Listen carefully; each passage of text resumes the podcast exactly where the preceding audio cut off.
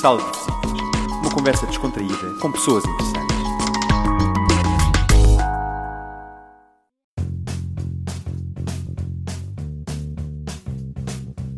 Olá, prezados ouvintes, amigas e amigos, sejam bem-vindos ao nosso programa Sala de Visitas. Eu sou Isabel, aqui em Beijing.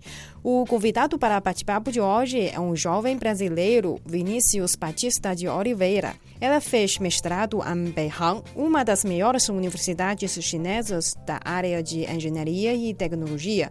Apesar de só morar na China por alguns anos, Vini já consegue expressar muito bem em mandarim e por isso ela foi convidada para gravar vários programas de entretenimento na TV. O talento e o humor dele conquista deles espectadores chineses e vamos dar as boas-vindas a Vini.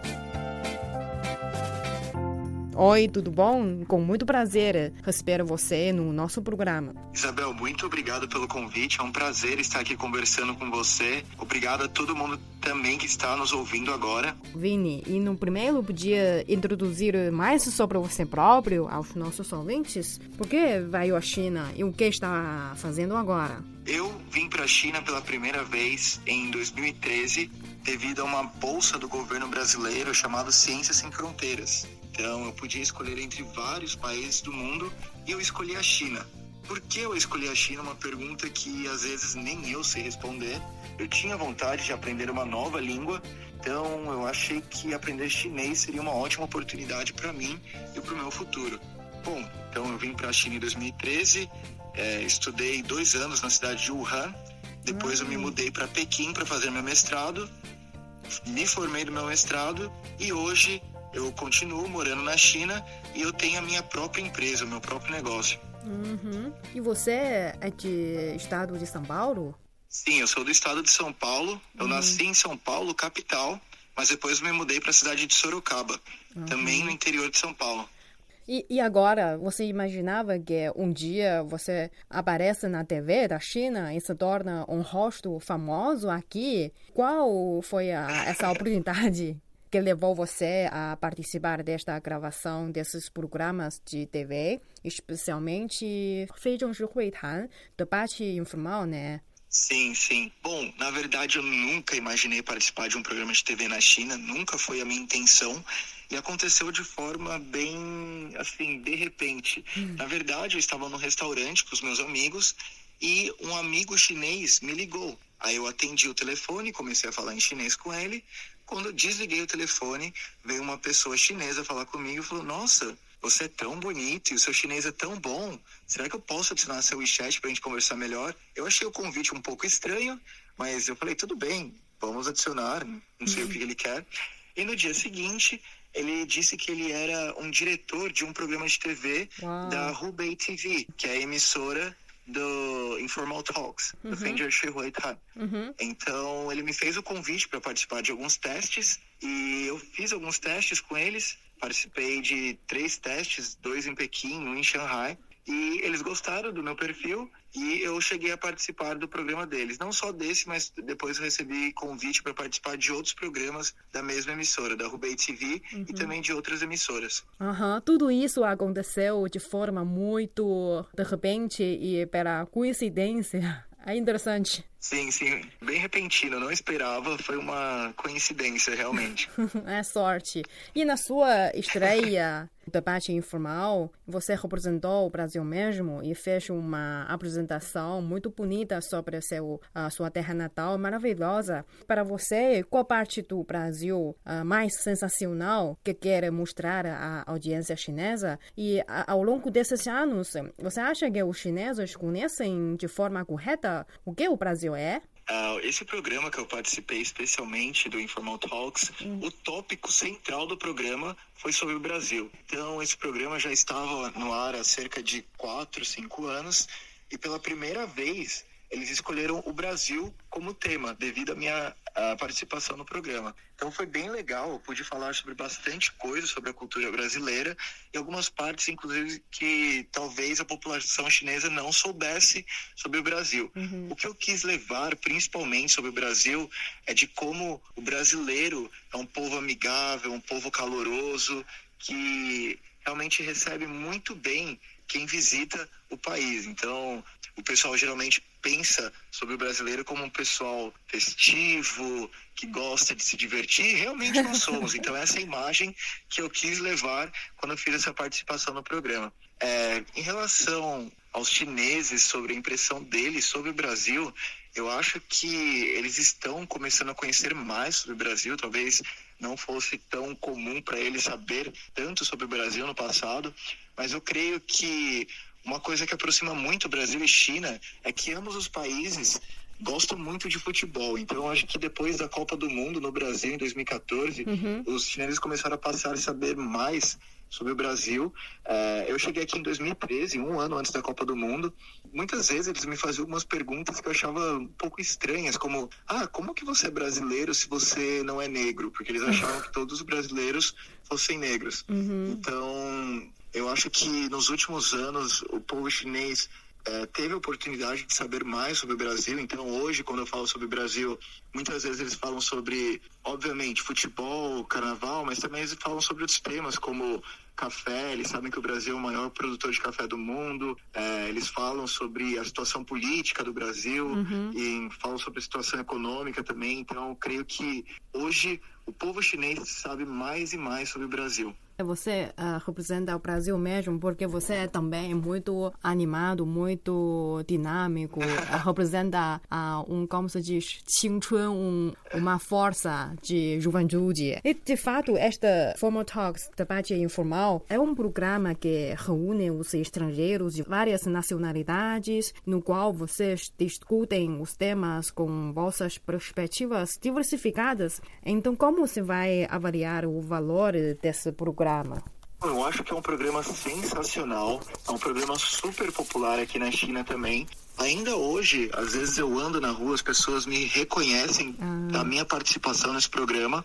Então, eu acho que esse programa cumpre a função dele muito bem, que é assim promover a cultura e a amizade de outros países com a China. Então, eu acho sensacional a sacada desse programa, porque através, através desse programa população chinesa ela tem possibilidade de saber mais sobre a cultura de cada país de uma fonte segura, porque todos os participantes ali são dos seus respectivos países. Então, eles é, viveram, cresceram nesses países, eles sabem o que realmente se passa naqueles países então, quando a gente participa desse programa, a gente leva a experiência real, a gente leva uhum. a nossa cultura real. É, muitas pessoas, depois que eu participei desse programa, vieram falar comigo, é, falaram: Nossa, não sabia que o Brasil era assim, não sabia que o Brasil era tão bonito, que tinha praias tão bonitas, Sim. que era tão receptivo aos viajantes estrangeiros e agora elas falaram nossa eu tenho muita vontade de ir para o Brasil agora porque uhum. agora eu realmente vi o que é o Brasil então eu acho que esse programa é sensacional e parabéns para os criadores desse programa. É um orgulho que esse programa ainda esteja na grade televisiva da China. É, pois é, a, a vossa discussão entre pessoas de culturas diferentes, de fato, proporciona uma visão nova para nós chineses mesmo, uh, faz com que a gente seja mais aberta e inclusiva quando enfrenta situações e ideias diferentes e fica a saber que no mundo não só existe um, um modelo ou uma maneira de pensamento, como você também uh, ofereceu muitas visões uh, interessantes do Brasil. E, por outro lado, você participou também de outro programa, tipo como uh, Encontro às Cegas. É como se diz assim em português? Xiangqin. Forma... É um programa de, de encontros.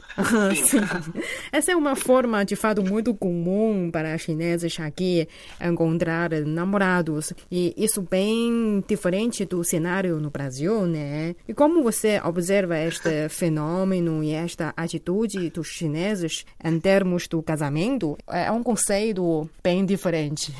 Sim, sem dúvidas. Na verdade, no Brasil a gente tem também esse estilo de programa, ah. só que tem grandes diferenças entre esses programas. Então, geralmente nesses programas de encontros no Brasil, é, eles promovem então o encontro, né? E geralmente os casais se beijam durante o programa.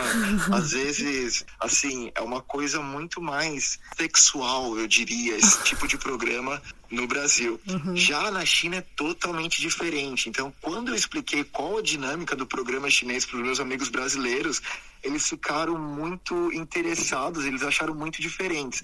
Porque como que é a dinâmica aqui do programa na TV chinesa? Então, esse programa que eu participei especificamente, todos os convidados é, tinham membros da sua família acompanhando. Sim. Então, eu tinha o meu tio e um amigo meu, já que eu não tenho muitos familiares aqui na China, e todas as outras participantes do programa tinham a mãe, os pais, os tios, junto com elas. E o grande objetivo do programa de encontros aqui na China é que os casais se conheçam e acabam se casando. Então, eu diria que o objetivo máximo aqui do programa é se casar. Já os programas do Brasil do mesmo formato, eu diria que o objetivo de forma alguma seja casamento. Eu diria que talvez seja é, apenas encontro, diversão uhum. e apenas isso. Talvez assim, eu acho que um ou outro casal num desses programas do Brasil, talvez eles namorem no máximo, mas casamento eu acho que é um conceito muito forte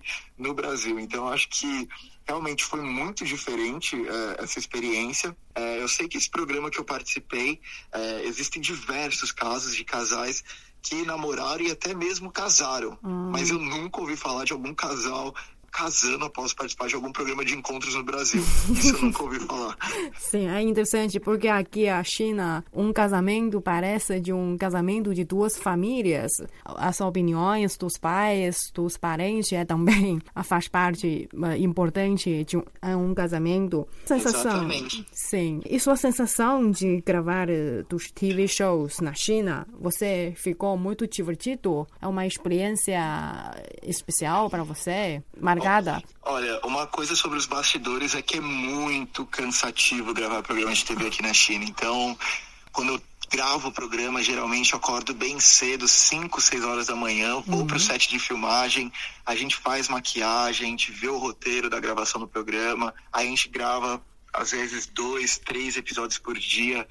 E assim é muito, muito cansativo. Às vezes a gente grava por mais de 16, 17 horas no mesmo dia. Nossa. Mas mas é uma experiência sensacional, porque tenho contato com outras pessoas que também frequentemente estão em programas de TV da China, e eu acho que é muito legal a resposta que eu tenho das pessoas que assistem esses programas. Uhum. Então, geralmente essas pessoas me, con me contactam pelo Weibo uhum. uh, ou por outras formas, outras redes sociais aqui na China, para falar: nossa, muito obrigado por trazer esse ponto. Eu não sabia sobre isso. Uh, gostei muito de você. Você é uma pessoa muito divertida.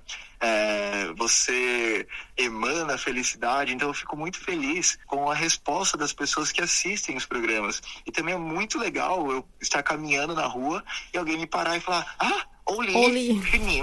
É você?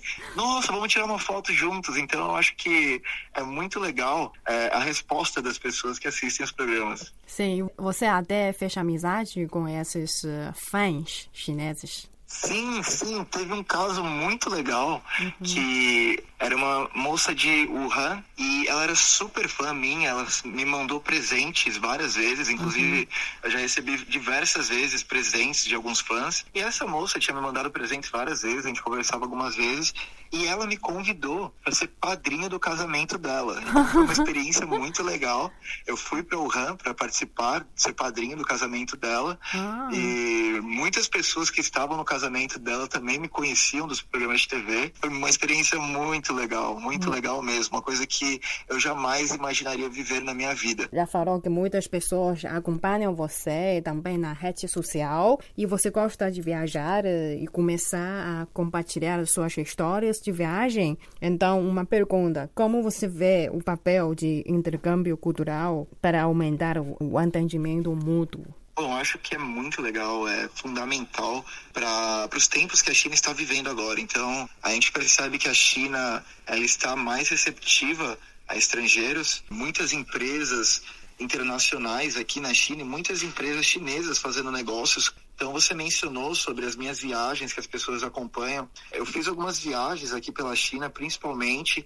Eu compartilhei os vídeos dessas viagens. Eles acham muito legal uhum. é, ter um estrangeiro viajando aqui na China e falando qual é a experiência dele é, durante essa viagem aqui dentro da China. Então eles se interessam bastante por saber qual é a opinião dos estrangeiros sobre a China, porque dessa forma É, eu também falo muito sobre China nas minhas redes sociais e muitos brasileiros acompanham. Ah. Então, eu posso levar a minha visão sobre China para os brasileiros e também é, eu posso levar a, a, minha experiência como brasileiro, como estrangeiro vivendo na China para os chineses mesmo. Então é, é um intercâmbio cultural muito interessante, sem dúvidas é fundamental para aumentar esse entendimento mútuo Sim, especialmente neste ambiente da pandemia, surgiram alguns mal entendimentos em termos de medidas de prevenção, eh, porque na verdade os países enfrentam situações diferentes, como por exemplo a China é, era fácil tomar lockdown, mas no Brasil o cenário é, é, é diferente. Você agora está também preocupado com a situação no Brasil? Como você vê esta pandemia? Aqui na China e no Brasil? Bom, sem dúvidas, eu estou muito preocupado em questão da, da, minha família, dos meus amigos, deles contraírem esse vírus. É, é uma grande preocupação, sem dúvidas. E eu falo que, na verdade, eu estou vivendo essa pandemia duas vezes, porque quando surgiu a pandemia, eu estava aqui na China, minha família se preocupou muito comigo, pediram uhum. para eu voltar para o Brasil, mas eu decidi ficar. E agora, na verdade, o Brasil é o segundo país com maior número de infectados. Sim. Então, estou me preocupando pela segunda vez. Antes a preocupação era comigo, agora a preocupação com os meus familiares. Mas realmente a gente tem que analisar a situação de cada país. A China é um país que o lockdown foi possível ser feito é, de forma bem rígida. No Brasil existem algumas assim peculiaridades que talvez me, as medidas que foram tomadas aqui na China talvez não fossem aplicáveis ao Brasil, o que é uma pena, porque eu acho que a China tratou é, essa pandemia de forma muito séria e muito intensa. Então, nós tivemos ótimos resultados. Hoje, a vida aqui na China está muito próxima ao normal, enquanto o Brasil, ah, o número de infectados continua subindo numa velocidade muito alta. Então, eu gostaria muito que o Brasil tivesse adotado algumas medidas que a China adotou, mas infelizmente isso não foi possível. É, inclusive, durante essa época da, da pandemia, eu fiz bastante esse trabalho de levar principalmente a parte de inovação e tecnologia, de como a China é, estava utilizando tecnologia para prevenção do aumento do número de casos. Então, eu fiz diversas lives com empresas brasileiras, mostrando algumas soluções que empresas grandes aqui da China, como Alibaba, Tencent, SenseTime, utilizavam inteligência artificial, drones, big data no combate à pandemia para o Brasil. Mas, infelizmente, o Brasil ainda tem uma defasagem tecnológica em relação à China. Então, eu trabalho muito nessa área de tecnologia, porque eu espero muito que o Brasil um dia possa se equiparar à China na questão de tecnologias. Então, eu acho que se o Brasil tivesse um pouco mais de tecnologias ao seu dispor, talvez essa batalha contra o coronavírus tivesse sido é, mais efetiva, teria tido mais sucesso. Uhum. E você, você tem uma empresa, mas em que área de comércio ou tecnologia? Então, eu tenho uma empresa também e o foco da minha empresa é fazer essa ponte entre a tecnologia do Brasil ah, e a China. Legal, então, então, no último ano, eu recebi mais de 500 pessoas do Brasil aqui na China. Então, são investidores, são executivos, são empreendedores do Brasil que tiveram interesse de vir para a China para aprender mais sobre o ambiente tecnológico aqui da China. Então, eu tinha esses programas de cinco dias com essas pessoas do Brasil aqui na China.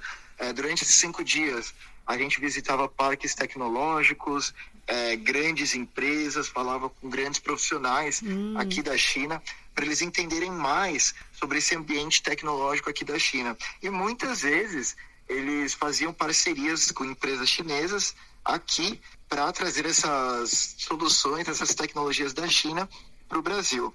É, devido à pandemia, agora essas pessoas não podem vir à China, uhum. então eu continuei é, com esse trabalho de levar essa tecnologia da China num primeiro momento de forma online. Então eu criei um curso é, voltado ao novo normal, como a China se recuperou da pandemia e como as empresas é, mudaram o seu modelo de negócio para se adaptar a esses novos tempos. Então, eu criei esse curso com 14 profissionais aqui da China para levar essa informação de diversas áreas, de diversas indústrias para ensinar aos, não só os brasileiros, mas empresas de todo o mundo como adequar o seu modelo de negócios após essa pandemia. E agora eu estou fazendo um trabalho também de pegar informações é, de diversas indústrias, então tem indústria de finanças, indústria de varejo, indústria de educação, e trazer toda a tecnologia e inovação que está acontecendo nesse momento. Então, eu faço todo um estudo sobre tecnologia e inovação e eu trago isso para os consumidores brasileiros, para que eles possam entender o que está acontecendo aqui e aplicar esse conhecimento nas empresas deles. Então, uma coisa que eu gosto de dizer que o presente da China é o futuro do mundo. Hum. Então, eu acho que na área de inovação e tecnologia, todos os países do mundo deveriam olhar para a China, porque a China hoje é referência em tecnologia e inovação. Muito parabéns pelo seu trabalho. E agora você mudou para viver na ilha de Hainan. E por que optou por estabelecer sua empresa lá? Como vê o ambiente empreendedor aqui na China? Eu acho que o ambiente empreendedor da China é muito legal, ele é muito aberto. Empresas estrangeiras que estejam dispostas a investir na China. Uh, anteriormente eu estava em Pequim, mas uh, eu comecei a perceber que outras províncias da China também estavam com o ambiente empreendedor bem vibrante, hum. e, o que me chamou muito a atenção. Então a ilha de Hainan, ela recentemente se tornou uma área de livre comércio. Muitas empresas de tecnologia que tinham sua sede em outras províncias da China também começaram a se mudar para cá. Então, agora eu estou aqui falando do meu escritório na ilha de Hainan, eu estou na cidade de Haikou, uhum. e eu estou aqui no parque tecnológico chamado Fuxing Town. E aqui nesse mesmo parque tem outras empresas gigantes da China, como Alibaba, a Didi, a ITE ah. e outras. Então, nesse mesmo prédio aqui que eu estou, que eu tenho meu escritório hoje, eu estou dividindo espaço com empresas gigantes da China. Então, essas empresas também é, perceberam esse movimento que Hainan está muito receptiva e oferecendo diversos incentivos para que empresas mudem o seu escritório para cá. Talvez não o escritório principal, não o headquarter, mas pelo menos uma parte dos seus negócios é, aqui. Então eu percebi esse movimento, eu me interessei bastante, eu procurei saber mais, eu visitei a ilha de Hainan, a cidade de Haikou, para saber mais, gostei muito e decidi abrir a minha empresa aqui, porque há muitos incentivos na questão de, Política, por exemplo, é, escritório, uhum. eles fornecem escritório gratuitamente, é, descontos em taxas que tem que pagar. Ah, é, é, enfim, eles têm também programas de investimento, de aceleração.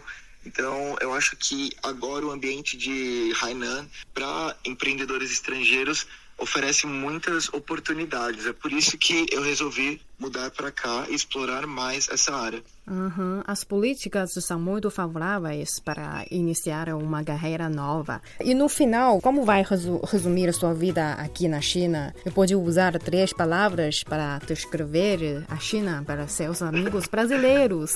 Moro na China há sete anos, uhum. então usar apenas três palavras para descrever minha, na minha vida na China talvez seja um pouco complicado.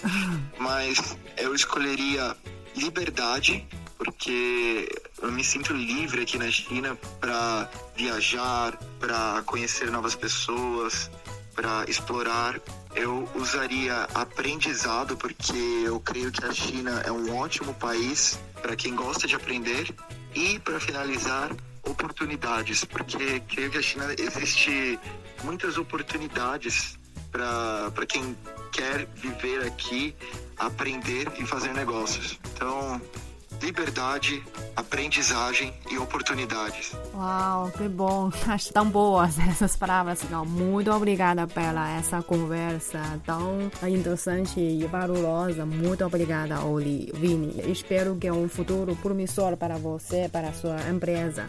Eu que agradeço o convite. A minha empresa está a todo vapor. Eu espero no futuro muito próximo, quando os brasileiros puderem vir para a China de novo, eu possa receber também aí quem esteja nos ouvindo. Uhum. Será um prazer. Muito parabéns. Obrigada.